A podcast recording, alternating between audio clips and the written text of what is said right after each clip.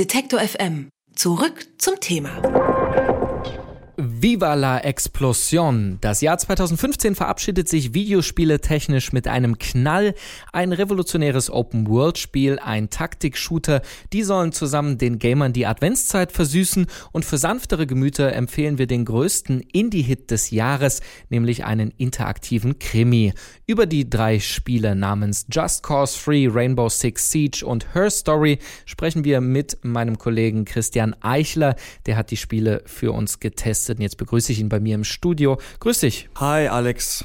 Ja, Christian, das erste Spiel, das du uns mitbringst, das ist Just Cause 3 oder Free, dann in dem Fall wahrscheinlich ein Open-World-Action-Spiel. Die scheinen zurzeit sowieso innen zu sein. Aber was unterscheidet den denn von den vielen anderen, die dieses Jahr auf den Markt gekommen sind? Ja, es gibt echt eine Flut an Action-Spielen, die den Markt überfluten, seit der Shooter oder der Ego-Shooter erfunden wurde. Eigentlich gibt es unterschiedliche Arten natürlich. Es gibt die ernsteren, die die versuchen, echten Krieg abzubilden. Und dann gibt es auch Spiele eben wie Just Cause 3, die sich einfach nur in Explosionen sonnen. Das Spiel nimmt sich überhaupt nicht richtig ernst und es geht eigentlich nur darum, äh, zu ballern, was das Zeug hat und alles kaputt zu machen, was sich auf dem Bildschirm befindet. Man spielt einen Rebellen, Rico Rodriguez heißt der, und der versucht das Regime eines Diktators zu stürzen und das passiert in der Republik Medici. Das ist so eine Mischung aus Griechenland, Italien, Spanien, also der mediterrane Raum ist quasi in Just Cause 3 besetzt.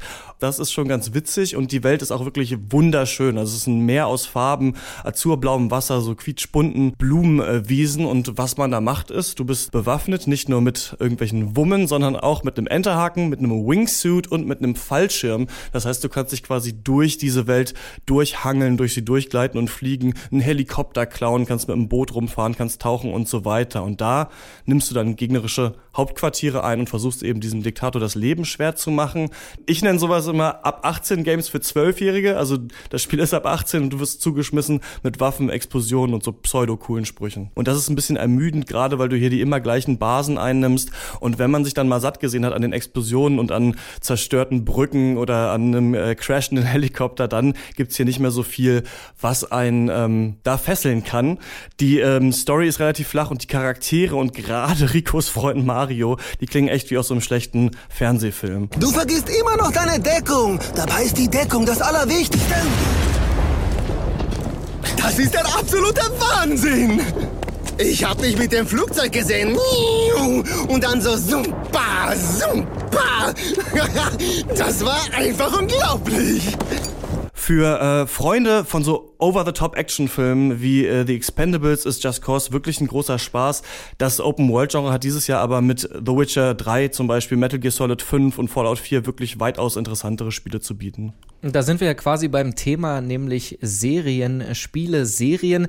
Das nächste, das du uns mitgebracht hast, das kenne ich noch aus meiner frühen Jugend, zumindest ein Vorgänger. Rainbow Six, in dem Fall heißt äh, der Nachfolger Siege. Taktik-Shooter, ich glaube, die sind so ein bisschen aus der Mode gekommen, hatte man zumindest das Gefühl. Ähm, oder ist das anders? Nee, das stimmt tatsächlich. Also es gibt nicht mehr so viele und du sprichst es an mit den Serien. Man kann ja kaum über Videospiele äh, mehr reden, außer dauernd eine 5 und eine 4 und eine 6 und eine 7 in den Mund zu nehmen. Jetzt ist auch wieder ein neuer Teil von Rainbow Six draußen und das war eben früher so eine Taktik-Shooter-Serie, wo man ganz klar planen musste, wie gehen wir vor im Team. Jetzt hat man es ein bisschen actionreicher gemacht. Es erinnert sehr doll an Counter-Strike und das kennen wahrscheinlich noch die meisten. Man kämpft 5 gegen 5. Die einen sind in einem Gebäude drin, müssen eine Geisel oder eine Bombe bewachen. Die anderen sind außen an diesem Gebäude und müssen eben rein und die finden. Und das wirklich Interessante an Rainbow Six Siege ist, dass du dieses Gebäude von allen Seiten betreten kannst. Also alle möglichen Wände sind zerstörbar. Du kannst dich aufs Dach hangeln, dann durch die Dachluke reingehen. Und die Leute, die drin sind, haben vorher eine Präparationsphase und können quasi Wände verstärken oder ähm, Fenster zumachen und so weiter. Und dann gibt's eben auch extra Charaktere, die können dann die Fenster stärker verstärken. Dann gibt's wieder draußen welche, die können dann gerade diese Fenster wieder kaputt machen. Und das ist wirklich interessant aus einem spielerischen Aspekt. Es gibt nur so ein leichtes Problem, was ich mit dem Spiel habe. In so Zeiten vom zum Beispiel Ausnahmezustand in Paris oder jetzt den ähm, Sachen, die in Leipzig passiert sind, also von auch viel äh, Polizeigewalt, die in den Medien ist, hat das Spiel echt so einen faden Beigeschmack, denn du mhm. spielst quasi ähm, in einem Polizeiteam, also zum Beispiel kannst du Charaktere aus dem GSG 9, dem, dem deutschen, äh, spielen und dann freischalten und die haben dann alle richtig coole Namen. Zum Beispiel Blitz ist einer, der hat so ein Schild und kann eben dann den Gegner blenden. Und wenn du einen einen so einer Charaktere freischaltest, dann kriegst du so eine 20-sekündige Actionsequenz gezeigt, die quasi zeigt, wie cool und heftig Polizeigewalt eigentlich ist. Und in die Freischaltsequenz von Blitz können wir jetzt mal kurz reinhören.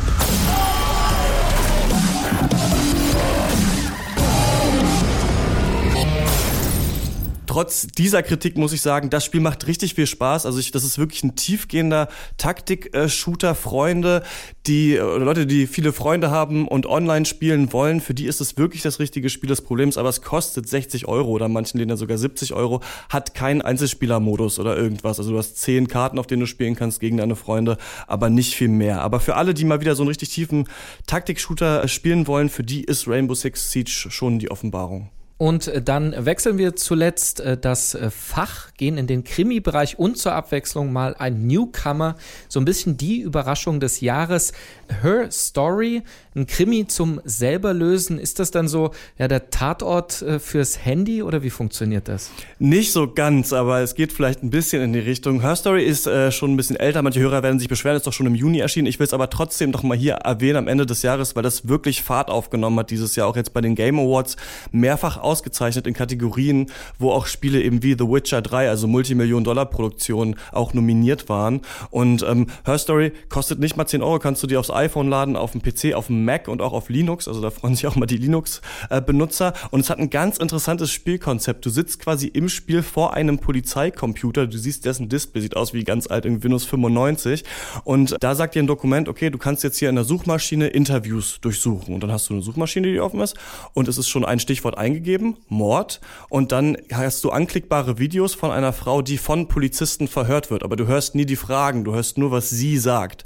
Und dann sagt sie zum Beispiel, ja, dann wurde Simon umgebracht. Dann denkst du dir, okay, wer ist Simon? Und tippst Simon ein. Dann siehst du zehn Videos, wie sie über diesen Simon redet und dann kannst du das echt so spielen wie ein Detektiv, hast so ein Notizbuch auf neben dir und schreibst die ganze Zeit Infos runter und du sollst quasi rausfinden, Simon ist nämlich ihr Ehemann, ob sie den umgebracht hat oder nicht. Und über diese Suchbefehle gerätst du eben immer tiefer in diesen Fall und in dieses Spiel rein. Und letzten Endes ähm, musst du eben auch rausfinden, wer du eigentlich selber bist, also wer der Spielercharakter ist. Und das Schöne ist, dass das Spiel dann schon irgendwann vorbei ist, aber wenn man das, wenn zum Beispiel ein Freund es spielt und du spielst es auch, dann kann man danach sehr lange darüber reden, weil man wirklich verschiedene Interpretationen dessen hat, was da abläuft. Und deswegen muss man das wirklich empfehlen. Es ist ein interessantes Spielkonzept. Also wer mit so Multiplayer-Shootern und Open-World-Geballer nichts anfangen kann, dem lege ich Her Story echt ans Herz. In so ein simples Spiel, echt was jeder verstehen kann, aber was doch noch so spannend ist, das gab es schon lange nicht mehr. Also zweimal ziemlich auf die Fresse äh, bei neun Spielen gerade erschienen und ein bisschen älter, ein halbes Jahr Her Story, aber vielleicht ähm, zumindest, wenn man Christian Eichler glauben kann, eins der abwechslungsreichsten oder zumindest verwunderlichsten Spiele des Jahres, das mal ein bisschen mit alten Kategorien bricht. Vielen Dank dafür. Bitteschön. Alle Beiträge, Reportagen und Interviews können Sie jederzeit nachhören im Netz auf detektor.fm.